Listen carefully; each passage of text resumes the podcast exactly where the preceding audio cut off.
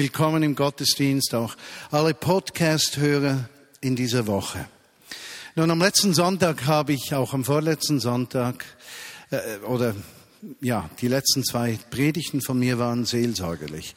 Und ich habe versucht, am letzten Sonntag über das Thema Ermutigung zu sprechen, dass Ermutigung mehr ist als nur ein positiv Feedback. Dass wir es mit einem Gott zu tun haben, der uns stets ermutigt, der nicht negativ gegenüber uns eingestellt ist, sondern positiv. Und ich habe dann herausgestellt, wie wir Ermutigung sein können, nicht nur für Menschen, die an Jesus Christus glauben, sondern besonders für Menschen, die ihn nicht kennen. Und wie Ermutigung ein Türöffner ist für Menschen, besonders für Menschen, die Gott fernstehend sind, wie sie plötzlich ihr Herz öffnen können, weil sie es mit ermutigenden Menschen zu tun haben.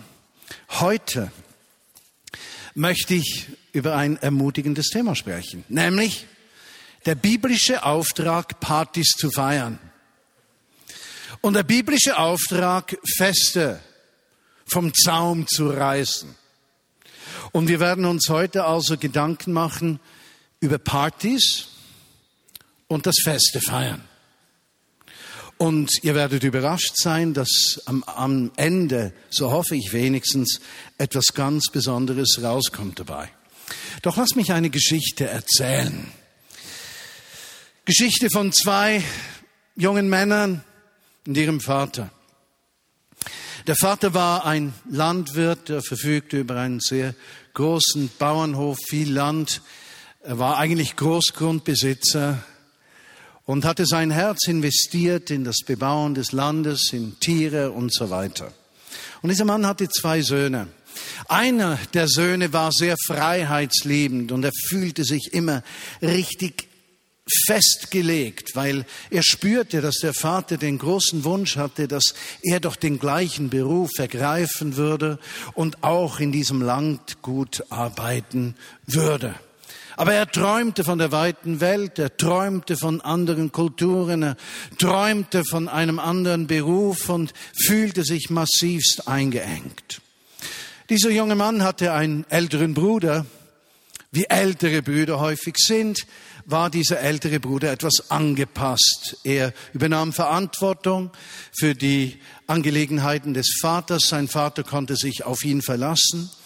Äh, er übernahm so weit Verantwortung, dass er nicht einmal auf Aufträge von seinem Vater wartete, sondern die Probleme löste, bevor sie auftraten. Er setzte sich ein und nicht zuletzt durch seine treue und gute Arbeit hatte dieses ganze Land gut noch viel mehr Erfolg. Doch der jüngere Bruder hielt es irgendwann nicht mehr aus. Und er sagte sich, ich muss ausbrechen. Wenn ich jetzt nicht ausbreche, werde ich es nie tun.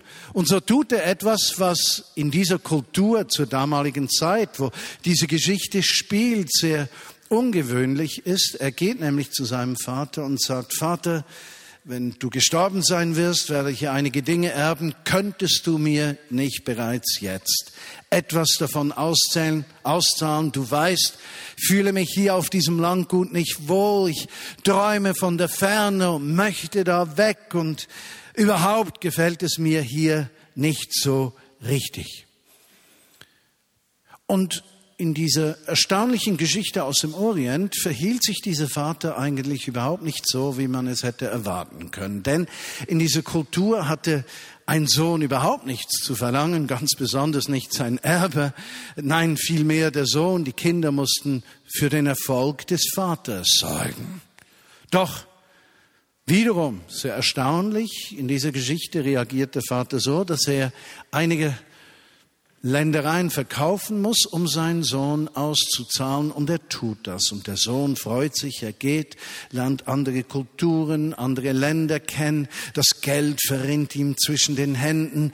Und plötzlich findet er sich wieder mit Menschen, die es nur auf seinem sein Geld abgesehen haben, die verführen ihn mit Dingen, die er noch nie gesehen hatte, draußen auf dem Land. Und plötzlich fand er sich gefangen von, von Gier, gefangen von falschen Freunden in einer Situation, die er nicht mehr unter Kontrolle hatte. Und er verlor all sein Geld, das er vom Vater gekriegt hatte.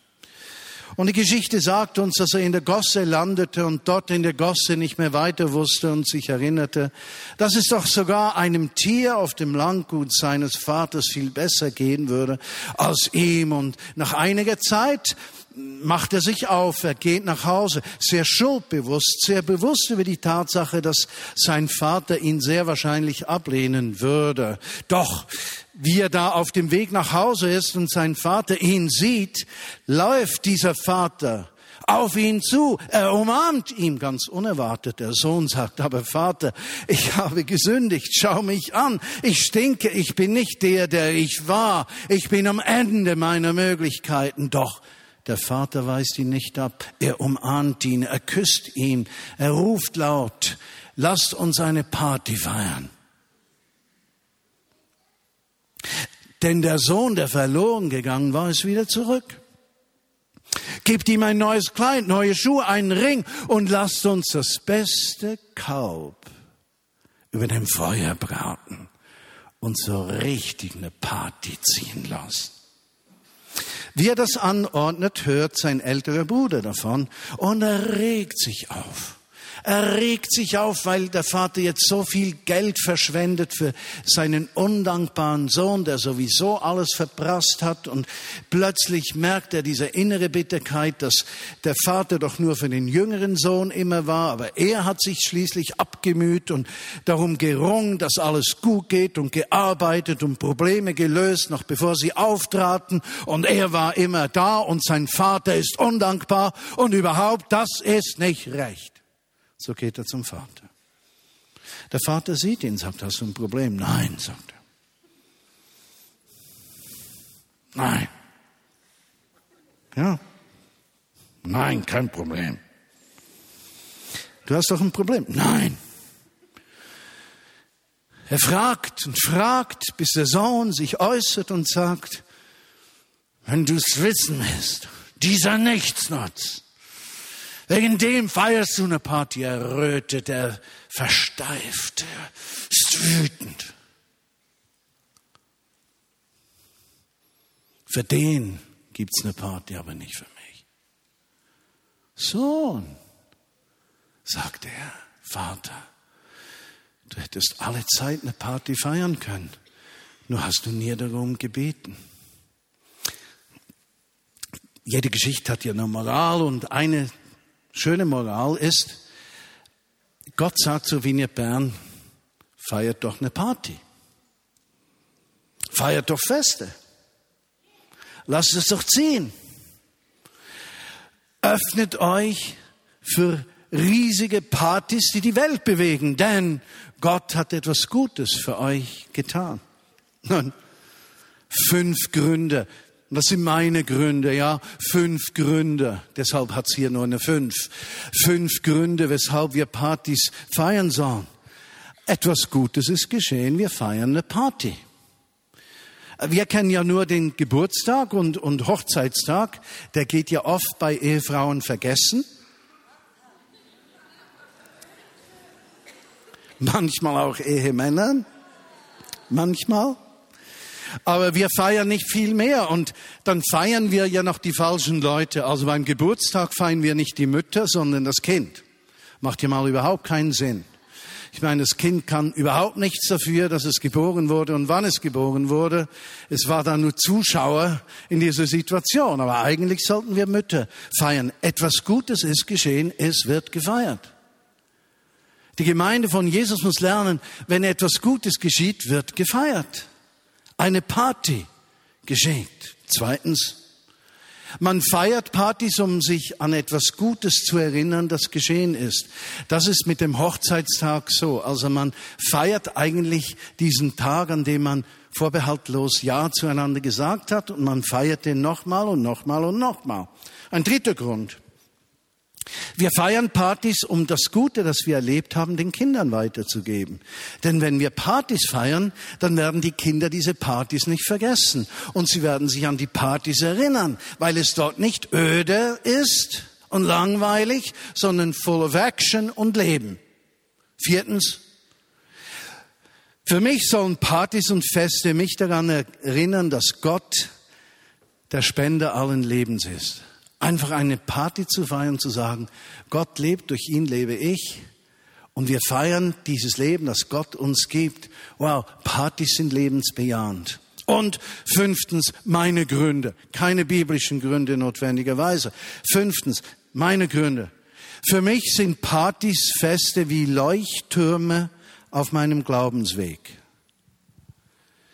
Also ich komme da wieder beim Leuchtturm vorbei. Zum Beispiel das Erntedankfest. Jedes Jahr, zweitletzten Sonntag im Oktober, kommt der Martin zum Leuchtturm Dankbarkeit. Und er weiß bereits im August, dass dieser Leuchtturm Dankbarkeit auf ihn wartet. Und er baut sich innerlich auf, auf diese Party, auf dieses Fest. Und dann kommt es zum Kulminationspunkt, zum Höhepunkt, wenn wir zusammen diese Party feiern, ja, Erntedankfest. Und wir sind dankbar. Und die Dankbarkeit habe ich vorbereitet. Ein, zwei, drei, vier Monate lang. Und dann legen wir aus Dankbarkeit etwas zusammen. Und die Kollekte in den letzten Jahren war selten unter 100.000. Es war immer die größte Kollekte während des ganzen Jahres. Weshalb? Dankbarkeit. Wir feiern das. Wir feiern eigentlich bereits eine sensationelle Party. Erntedankfest. Doch Lasst uns fünf biblische Gründe anschauen. Fünf Beweggründe für das Feiern von Festen. Also zuerst für mich steht da im dritten Buch Mose Kapitel 23.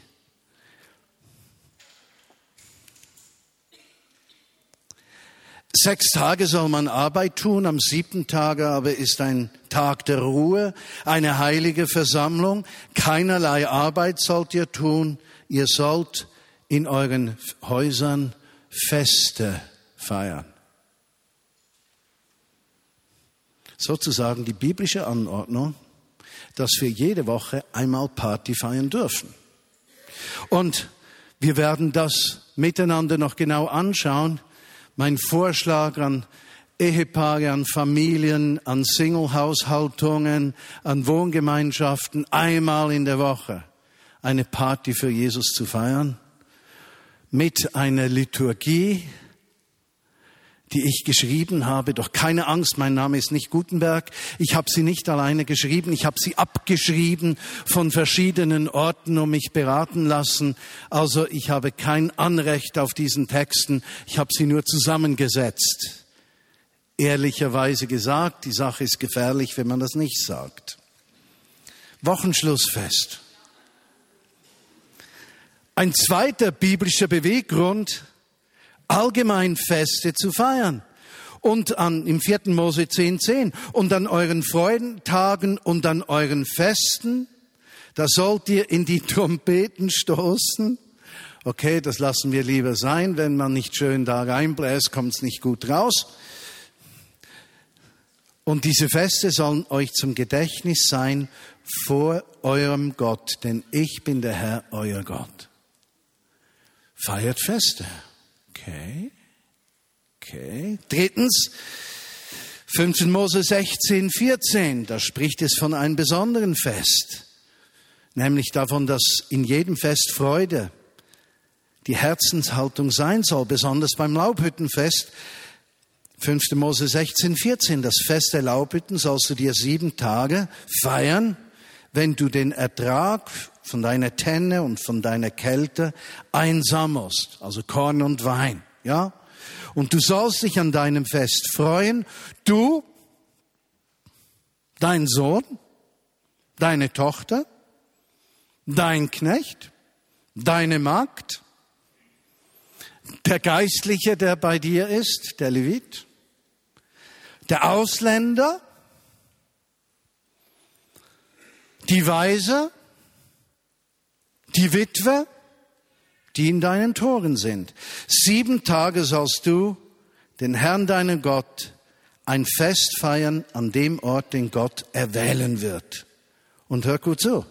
Und Gott wird dich segnen in all deinem Ertrag und in allem Werk deiner Hände und du sollst nur fröhlich sein.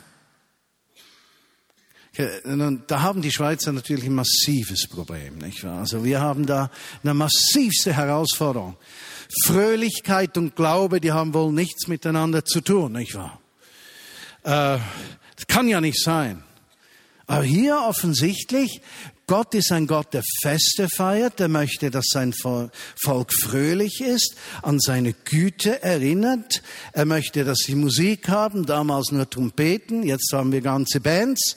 Ja, dass wir uns freuen. Hm. Vierter biblische Gedanke. Diese Feste sollen wir regelmäßig feiern. 5. Mose 16, 16.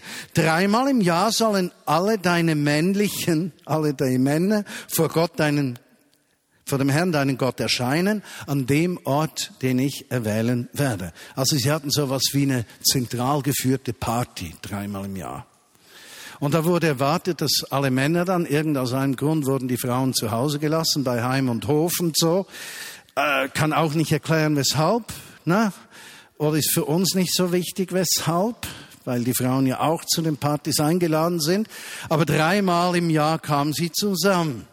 Ja, für uns heute zu Ostern, Pfingsten und dem Laubhüttenfest, dem Erntedankfest. Interessanterweise, Ostern ist erfüllt, Tod und Auferstehung von Jesus. Das zweite Fest Pfingsten, Shavuot ist erfüllt. Jesus hat den Geist ausgegossen. Das dritte Fest, das Laubhüttenfest zu Gott, wird erfüllt, wenn Jesus wiederkehrt. Ja, deshalb ist es wichtig, dass wir alle dort sind. Und die Männer vertreten dort die ganzen Familien. Und deshalb mussten sie an Ostern da sein, wenn Jesus für alle stirbt. Denn es ist nur für die, die da sind, nicht für die, die nicht da sind. Und genauso ist es mit Pfingsten. Die Ausgießung des Geistes ist für die, die da sind, die das möchten und nicht für die, die nicht da sind, es nicht möchten. Und genauso wird die Wiederkunft von Jesus sein für die, die da sind und nicht für die, die nicht da sind. Denn die, die da sind, wissen, dass sie mit auferweckt werden. Mit ihm. Wow. Und der fünfte Grund, biblische Gedanke zu festen, man soll nie mit leeren Händen an diese Feste kommen. 5. Mose 16, 16 auch. Und man soll nicht leer vor Gott erscheinen. An jeder nach dem, was seine Hand geben kann, nach dem Segen Gottes, deines Herrn, den er dir gegeben hat. Also offensichtlich sind Feste wichtig. Es ist wichtig, dass wir sie regelmäßig feiern. Es ist wichtig, dass wir Spaß haben. Es ist wichtig, dass Gott im Mittelpunkt ist. Es ist wichtig, dass wir etwas mitbringen. Ja? Und habe ich das schon gesagt, dass wir es regelmäßig tun? Natürlich. Und jetzt, wie sieht das in der Vignette Bern aus? Also in der Vignette Bern feiern wir ja so etwas wie ein Kirchenjahr, das sich entwickelt hat. Und ich denke, das Vineyard Kirchenjahr hat so begonnen bei uns mit dem bewussten Feiern von Sukkot, vom Erntedankfest, bewussten Feiern von Pesach Seder, also der Ordnung von Ostern, wo wir eine gemeinsame Liturgie haben, die wir pflegen in den Häusern, währenddem wir ein Lamm zusammen verspeisen. Und pro Jahr sind das ungefähr 150 bis 250 Personen, äh, die das in den Häusern der Vineyard Bern in den letzten zehn Jahren, zehn Jahren gefeiert haben. Und das ist eine herrliche Sache. Wir haben gelernt, mit Liturgien zu leben. Nun, für viele Menschen, die aus dem Nichtchristlichen, die höchstens Kulturchristen waren, aber nicht mit einem christlichen Hintergrund zum Glauben gekommen sind, sind Liturgien so eine Sache, nicht wahr? Also wenn man mir Liturgien vor 10, 20 Jahren verkauft hätte, da hätte ich mm, ist doch langweilig. Ich meine, da labert irgendeiner immer das Gleiche vor sich hin und die anderen labern auch und dann ist es ein Gelappe und überhaupt immer gleich und ja. Ich bin ein lebendiges Zeichen dafür, dass die Hoffnung noch nicht verloren gegangen ist, dass Menschen sich auch im hohen Alter noch verändern können und Freude entwickeln können an etwas Neuem, was auf sie zukommt und nicht gleich sich ängstlich zurückziehen in der Meinung, damit könnten sie nichts anfangen. Aber wir haben noch etwas anderes in unserer Kirchenjahr der Vineyard. Zum Beispiel haben wir Gospel im Advent. Oder wir haben Gospel Brunch, ja. Ich meine, wir machen uns ja schon Gedanken, wie wir das in diesem Jahr machen, weil die Halle besetzt ist. Und am 18. Dezember brauchen wir doch eine Halle für 1500 bis 2000 Personen, nicht wahr? Also was Größeres an Party und Fest, was da auf uns zukommt. Nun gut, das erste Fest, und ich hoffe, dass sich mein Unterstützer auf der PowerPoint noch am richtigen Ort bewegt, das erste Fest der Vineyard im Vineyard Kirchenjahr ist das Weihnachtsfest. Und eigentlich beginnt das Kirchenjahr für uns mit dem ersten Advent. Wir warten auf das Kommen von Jesus. Und dieser Advent hat zwei Bedeutungen. Die eine Bedeutung, wir warten auf seine Geburt, richtig? Und die zweite Bedeutung, wir warten auf seine Wiederkunft. Deshalb ist der Advent immer zweiseitig. Feier seines Geburtstags, aber auch Erwartung seines Wiederkommens. Im vollen Bewusstsein, dass das datummäßig überhaupt nicht hingehaut. Ja, Jesus wurde nämlich nicht im Winter geboren. Aber das ist ja wurscht. Uns geht es um den Inhalt, nicht die Geschichte. Ja? Das erste Fest, das Licht ist in die Welt gekommen, das Licht des Lebens. Das Kommen des Lichtes für die Menschen, Jesus Christus, feiern wir dann eben mit dem Gospel Brunch. Das Kommen des Lichtes für die Welt.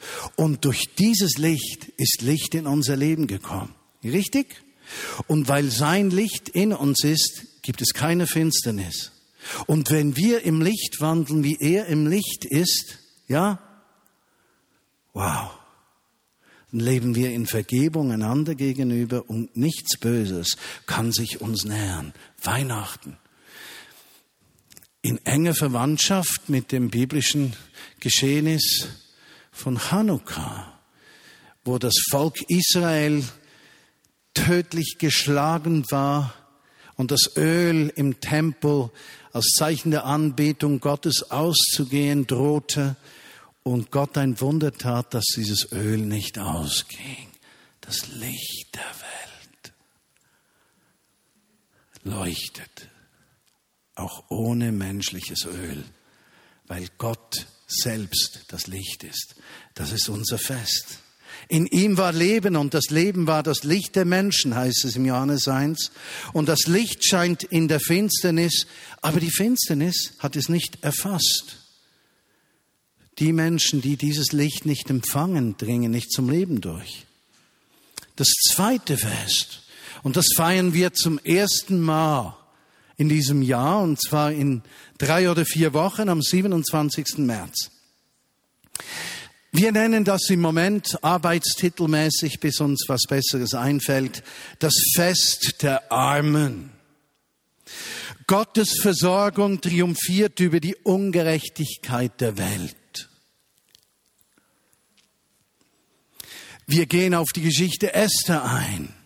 Da ist Haman, ein Mann, ein Agagiter, ein Amalekiter, ein Nachfahre von Esau, dem Bruder von Jakob. Und dieser sucht auf Kosten der Juden seinen eigenen Vorteil. Königin Hadassah, Esther, also die von Mordechai, einem gottesfürchtigen Juden, erzogen worden war, der ihr Onkel war und vielleicht überhaupt nicht verwandt, sozusagen ein Pflegevater, dieser Esther wird zur Retterin der verfolgten Juden. Und darauf wird ein Fest gefeiert. Und da gibt es so viele wunderschöne Bilder in diesem Buch Esther. Ist diese Esther zum Beispiel vergleichbar mit der Gemeinde Jesu? Ist diese Esther ein Bild für Jesus? Ach, da gibt es Bilder drin, die sind unglaublich. Mordechai, der lebensbedroht ist, dessen Gerüst, um gehängt zu werden, der Galgen bereits steht. Und wie dann der Widersacher, der seinen Tod sucht und nach ihm trachtet, der selbst gehängt wird. Wunderschöne Bilder sind da. In diesem Bild. Ja, okay. War jetzt etwas übertrieben. Interessant, Bilder. Und dieses Fest, das wir in vier Wochen zum ersten Mal feiern, soll eine richtige Fete werden. Wir feiern Gottes Gerechtigkeit über die Armut der Menschen. Und das soll unser Leuchtturm sein. Gottes Gerechtigkeit ist stärker als alles Unrecht in der Welt. Und Gott wird sich über die Benachteiligten erbarmen. Ja? Und somit bedeutet das für mich, für alle Menschen ist das die Party, die Gott fern sind. Witwen, moderne Witwen, alleinerziehende Menschen und Singles, Waisen, Kinder, alleinerziehende Eltern, physisch Arme und Ausländer. Für sie soll ein Fest gefeiert werden, sozusagen ein Fest der Kulturen für alle, die sich auf die Gerechtigkeit Gottes ausrichten wollen. Und das Opfer, die Kollekte wollen wir für die Armen einsetzen. Und wir haben schon einige Ideen, wir werden über die dann in den nächsten Wochen informieren. Eine Idee war, wir kommen verkleidet als biblische Person. Also nur die, die wollen. Nicht? Aber stellt euch vor, wir haben dann 27 Mose, 35 Jakobs, 75 Davids. Wir könnten fünf Hamans brauchen, die wir dann aufhängen.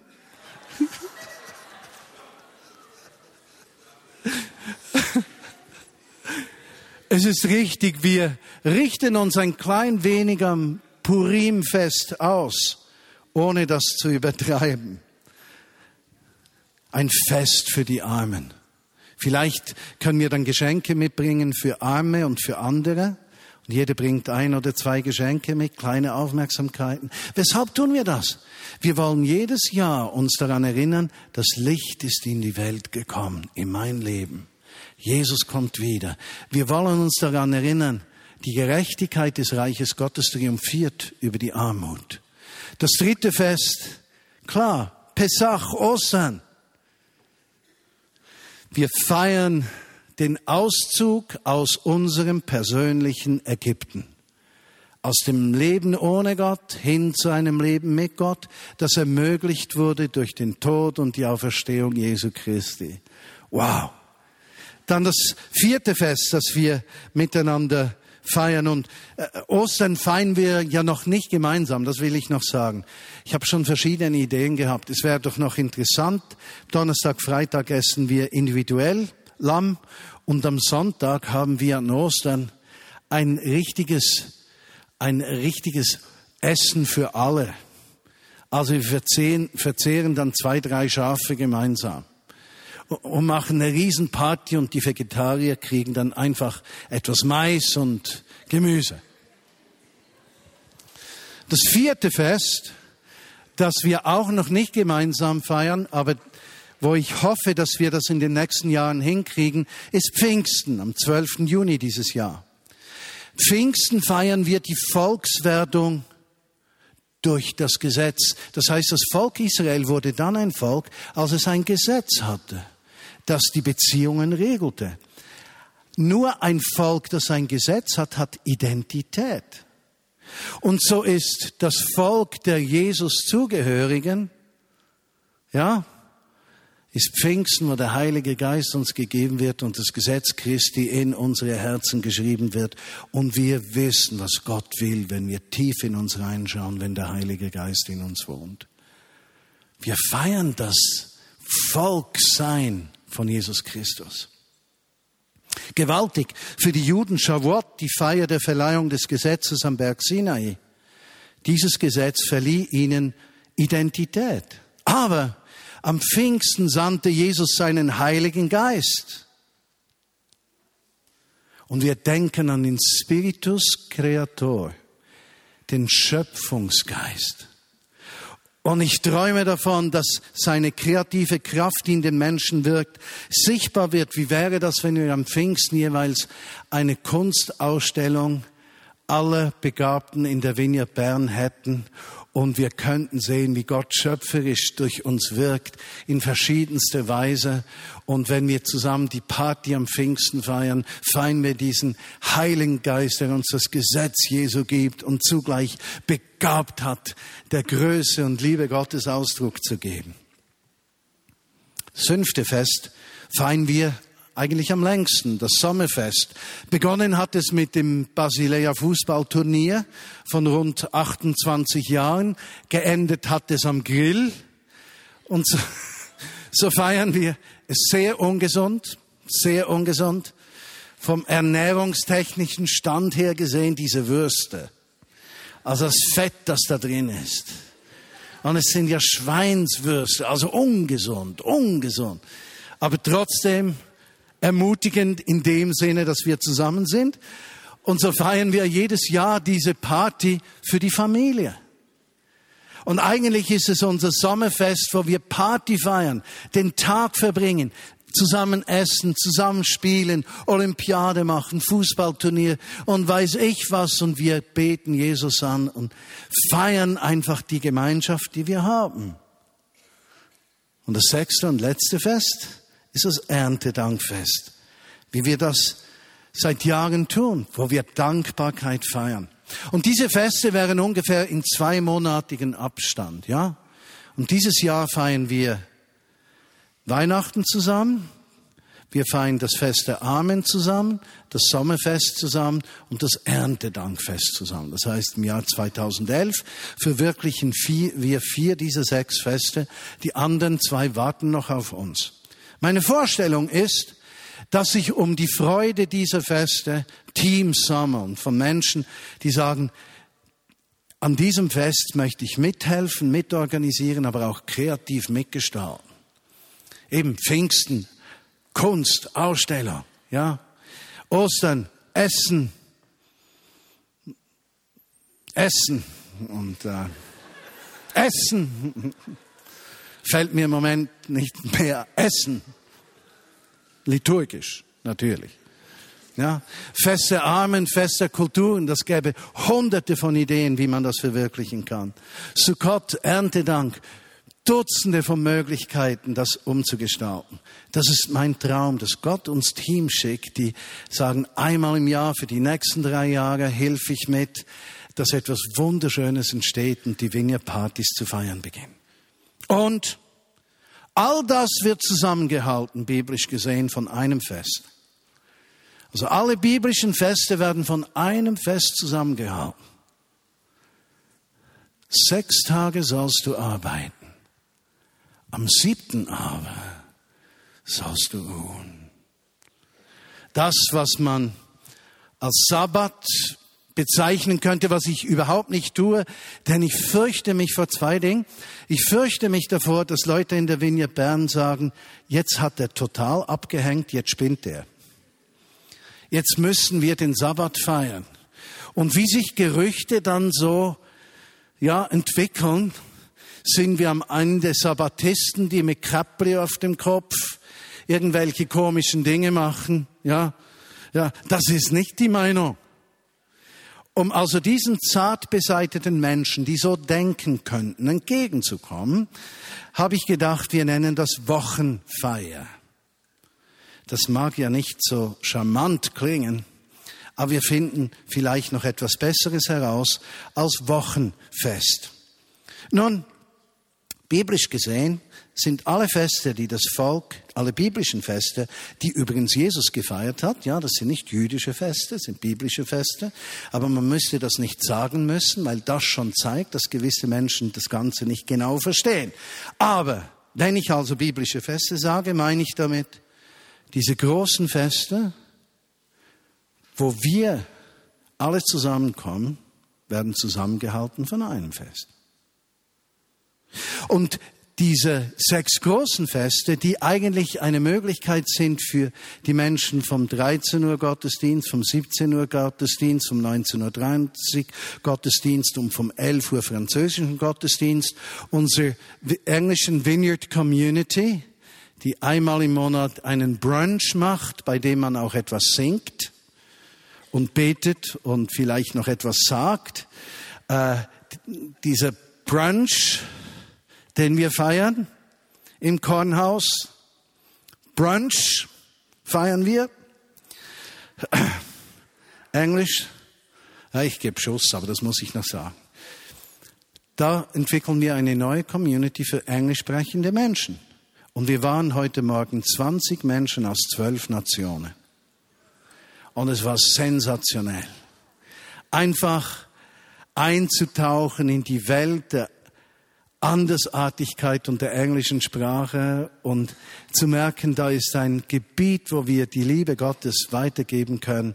Das ist ganz speziell. Also diese Menschen alle sollen dann diese sechsmal zusammenkommen. Aber wir können jede Woche bei uns zu Hause ein Fest feiern. Die Wochenfeier. Ja, und wie sieht die aus und weshalb machen wir die? Nun, erstens habe ich gemerkt, dass viele Familien selten zu Hause Gott feiern zusammen. Ich habe zweitens gemerkt, dass viele Familien, Singles oder auch Wohngemeinschaften selten gemeinsam die Bibel lesen und füreinander beten. Es ist mir drittens aufgefallen, dass viele Eltern sich schwer tun, ihren Kindern den Glauben zu vermitteln weil sie nicht darüber sprechen oder das Kind ist nicht gleich interessiert und man will dann dem Kind ja nicht und bla bla bla bla bla, all dieses Weichdusche-Zeugs, das nirgendwo hinführt. Und man vermittelt dem Kind dann nichts, weil es zu viel Energie kostet und bla bla bla. Und mir ist das richtig aufgefallen, seit die biblische Geschichte in den Schulen nicht mehr Klassenfach ist, vergessen die Kinder, die biblischen Geschichten. Die müssen zurück und am liebsten zurück durch die Familie.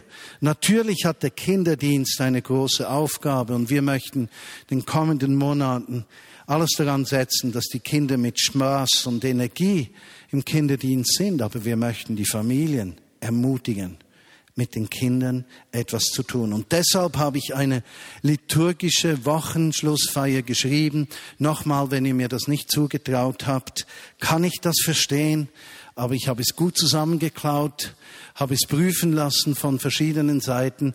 Wir haben das selbst zu Hause durchgeführt mit drei Jungs im Alter von vier, sechs und neun. Und ich sage euch, also wir haben keine Peitsche gebraucht, kein Wutausbruch, wir haben nicht rumgebrüllt, wir haben nicht gedroht mit Essensentzug. Wir haben nichts derartiges unternommen und wir haben das hervorragend geschafft, dass wir das gemeinsam gefeiert haben. Nun gibt es noch Raum, es noch besser zu tun? Absolut. Wir haben in unserer Familie noch viel Raum zu wachsen. Aber wir haben es gut gehalten und es war ein riesiger Segen. Und für alle diejenigen, die das gerne feiern möchten, diese Wochenschlussfeier in Familien mit Kindern, Wohngemeinschaften, Singles, die sich zusammentun möchten, einmal in der Woche, einmal in zwei Wochen, einmal im Monat, eine solche Feier durchzuführen, liturgisch mit Abendessen, die möchte ich einladen am 22. März das ist ein Dienstag von 19 Uhr bis ungefähr 22 Uhr ins Kornhaus und wir schauen uns diese Liturgie genauer an und wir spielen das mal durch. Und ich hoffe, dass es irgendetwas zu essen gibt dabei und dass wir eine richtig gute Zeit haben. Die Idee ist, wir feiern Partys. Und die Vineyard,